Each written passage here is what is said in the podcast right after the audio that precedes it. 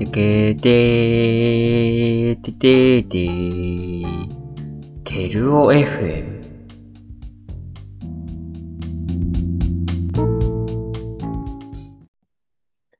皆さん、こんにちは。枝てるおです。えー、今回のテルオ FM は、またゲストってか、いつもゲストを呼んでるんですが、南崎ちゃんに来てもらってます。よろしくお願いします。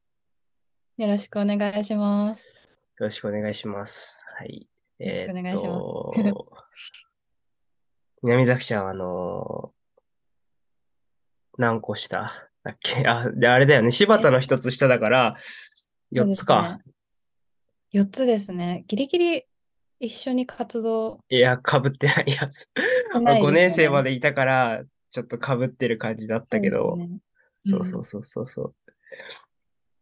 まあ、そんなわけで、よろしくお願いします。はい、よろしくお願いしおます。願いします。お願いします。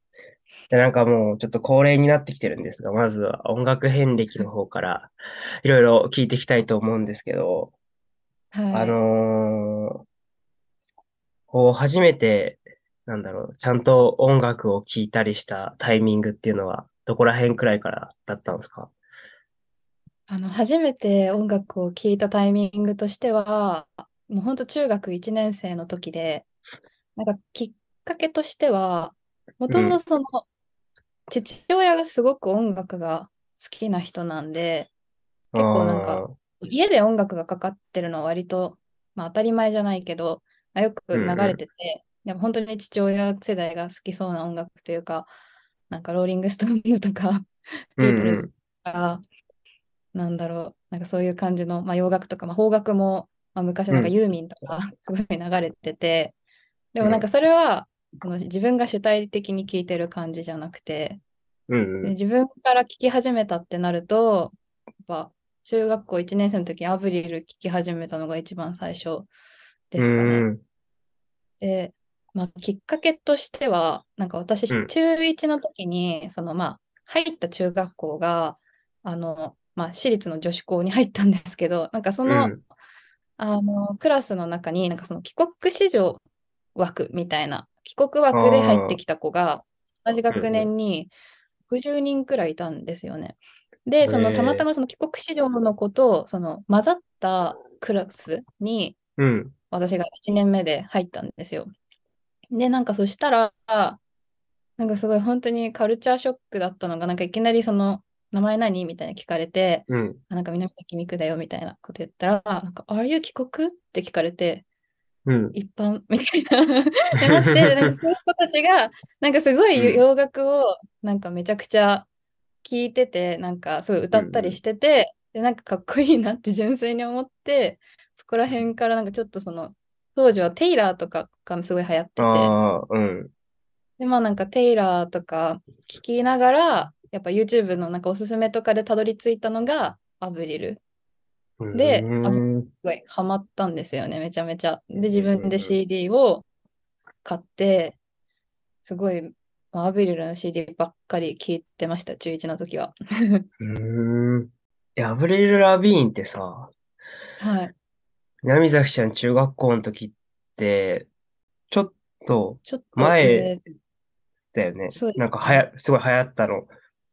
なんか多分2002年にデビューして、うん多分そのデビューシングルがなんかはちゃめちゃに売れたみたいなうん。感じだったんで、多分私の多分小超ちっちゃい時から小学生くらいが多分全盛期というかであ、あ、うんでうんも知ってたんですよね、存在は。なんか「M ステ」とかにすごい出てたから、うん。うんうん「M ステ」とかで見てて、アブリル・ラビーンっていうその外国人の歌手がいるってこと自体は知ってて、うん。でもなんかちょうどだから、あんまりその、まあ、やや、やや、まあ、オワコンじゃないけど、みたいになってきたところで、私が知って、好きになったみたいな感じですね。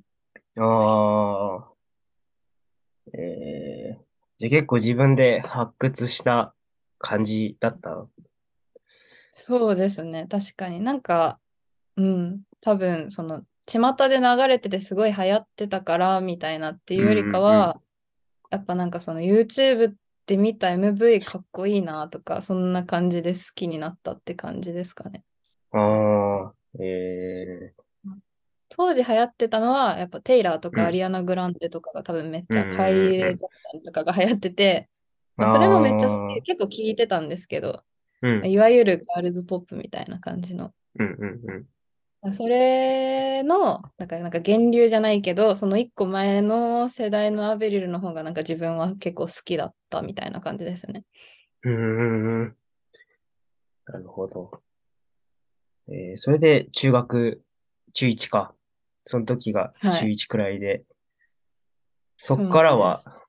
その中学生らで見ると、どんな感じだった？とりあえず、中中学生。学生で見ると、で、アブリルずっと聞いてた後に、まあ、アブリルなんうん。かある程度聞き尽くして、なぜか次オアシスなんですよね。すごいね。もう、どうしてうん。そうなったって感じなんですけど、うん。なんかでも多分、その、まあ、テイラーとか聞いてて、まあそのテイラーもテイラーみたいな感じで好きだったんですけど、あ、自分はなんうん。か多分ロック寄りの音楽が好きなんだって多分気づいたんですよ。アうんブリルが好きってうんことは、なんかロックが好きなんだって分かっうん。て、で、本当になんでオアシスをなんかその、きっかけがわからないんですけど、でも多分本当うにそれん。こそその、なんか洋楽おすすめとか、もう本当そんな感じ。の安易に調べて、うんうんうんオアシス聞いて、なんかたまたま聞いたことあるっていうのもあったんで、Don't Look Back in Anger をうん。もう本当に聞いて分かりやすく、うわ、うん。めっちゃいい曲って思って、うん。うん。そっからいろいろ聞くようになって、で、なんえか、いろいろ好きになった頃に、あ、オアシスってすでに解散してるんだみたいな、ー。うん。そんな感じになったってくらいのですね。めっちゃあえりました。オアシスも。ー、いいね。中学校でハマったんだ。結構なん。早いね。いや、中学校、中学校って言。ったらさ、なんか中学生の時ちょっと尖ってて、私多分。あ なんかあ、で、オアシスの私、曲うで。ディヘとかも聞くようになって、ああ、その周も辺とうその辺はいうか、本当にちょっとうん。私多分すごい尖ってたと思うんう。うんうんうんだよね。で、なんか、そうですね。うんだからその辺の、まあ、UK ロックっぽいの、まあ、うん。うんウィーザーとか、まあ、ブラーうん。もそうですね。うんちょっと聞いたり、まあ、その辺の90年代がうん。めっちゃ好きで、で、まあ、そこからは本当になんか、もう掘りましたね。めっちゃもうオタクうみたいに。それが中学校の時で、はい。それをもう高校の時も含めてそんな感じだったの？通して、そうです中高とね。はうん、中通して。学校の時は、あと、アイドルオタクっていうのもやってて、あ、うん。言えるほどでもないんですけどね、なんかあんまうり、そ。のアイドルの方はあんまりそのコンサートとかはそんなに行けてなかったので、まあ、本当のオタクの方々に比べればなんですけど、まあ、ハロプロ。もめっちゃ好きで、ええうん。なんかモーニング娘。がすごい好きで、ずっとモーニング娘。かオアシスかレディヘ聞いてたみたいな。うん。すごいね。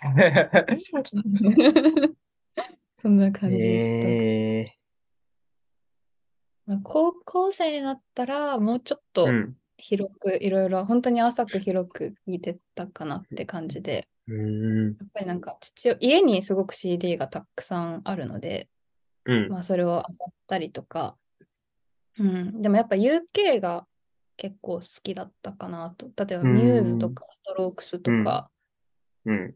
アーティックあストロークスは UK じゃないかまあアメリカだけど、まあ。そうみたいな。感じの聞いてましたね。うーん。えー、じ結構、なんだろう、もう、中学校の時に、なんつうの、こう、道筋が見えて、そこずっと突き進んでったみたいな 感じだっそうですね。結構初子貫うん。徹してる方かもしれないです。そうですえー、ね。初めて買った CD とかって覚えてたりする？はい。のなんか、その初めて買った CD が、自分のおうん、金で出して買った CD が、あの、アブリルうん。のファーストアルバムなんですよね。レッドえなんで、やっぱ、ぱすごいいい出会いをしたんだと思うんですけど、やっぱその、初めて買った CD が微妙じゃなくて、もうどん刺さりだったんですよ、自分にとって。うん。だから、なんかすごい、めちゃめちゃ聞きました。へえなんか当時は歌詞カードとかちゃんと読んで、ちゃんとうん聞いてるうん子でした。すごいね。えー割とだから、言って聞く音楽はそんな広くなってないかもしれないですね。割とずっと聞いてるかも。うん。もうひたすら家の近所散策してるみたいな。感じそうですね。まあ、そうですね。本当に。まあなんか一応、やっぱなんか、掘りたいというか、たどりたくなる。ので、やっぱそのバンドが影響を受けたバンド、影響を受けたバンドみたいな感じで、うん。やっぱりなんか、オアシス行って、ビートルズうん行って、なんかいろいろ、まあ本当にだから多分、いわゆる有名どころみたいなのは、まあ一巡多分大体した上で多分好きなうんうんうんうんのばっか聞いちゃってるみたいな感じで、うんうん。なんか知識としては知ってるけどあんま詳しくないみたいなバンドがすごいたくさんあるかなって感じです。まあ、一周回ってねっていうのあるよね。いいろいろ一周回ってやっぱ結局これいいなみたいな。戻ってきちゃうみたいなそうそうそうそうそう。感じで。なんか。その、例えば、まあ、ワンダーウォールとかあるじゃん。オアシスの曲。ワンダーウォールとかいいなって思うん。なんかその、最近オアシス聞いてワンダーウォールいいなって思った人とはまた違うんだよみたいな。もう俺はちゃんと一回聞いて、周り一周してもう一回聞いていいなって思ってるから、格が違うんだよみたいな。そうなんですよそういうね。のちょっとあるよね。そうなんですよね。しかもなんかオアシスの中でも個人的になんか初めて聞いたときそんなにワンダーウォールの良さわかんなかったんですよ。結構うん軽めの曲だなとか思ってて、うん、あんま好きじゃなかったけど、あんま好きじゃなくても聴き続けて、しばらく聴かなくなって、また戻ってきてめっちゃいい曲みたいな。ああ、そういうのあるよね。そうなんです。わかるようになってきてしまったみたいうんうんうな。ん結構レディヘとかもそういうの多いですね。なんか初めはやっぱ聴きやすい曲が好きだったけど、今になって聞くと、なんかちょっと当時はなんか難解っていうかなんかななんだこの歌はみたいに思ってたなんかちょっと難しめのヒット A 以降の曲とか、やっぱなんかあんまり良さ分かんなかったですね、あのあたり。でもなんか最近めっちゃいいなって思うようになってきた。なんか、やっぱ最初はね、パブロハニーとかの方が聞きやすいからね。あと聞きやすくて、クリープしか良さ分かんなかったんですけどベ。そう、ベンズとか。うん。なんか、すごいそこは、なんかだから結構好きなバンドとかももう一回聞き、好きなっていうか、まあ、前そんなに良さ分かんなかったバンドも今になってめっちゃ良さ分かるみたいなのは、すごいあるかもしれないですね。ああ、いいね。へえ。そうですね。楽器はいつ頃から始めたの？楽器は、もう大学入ってからです。あ、そうなんだ。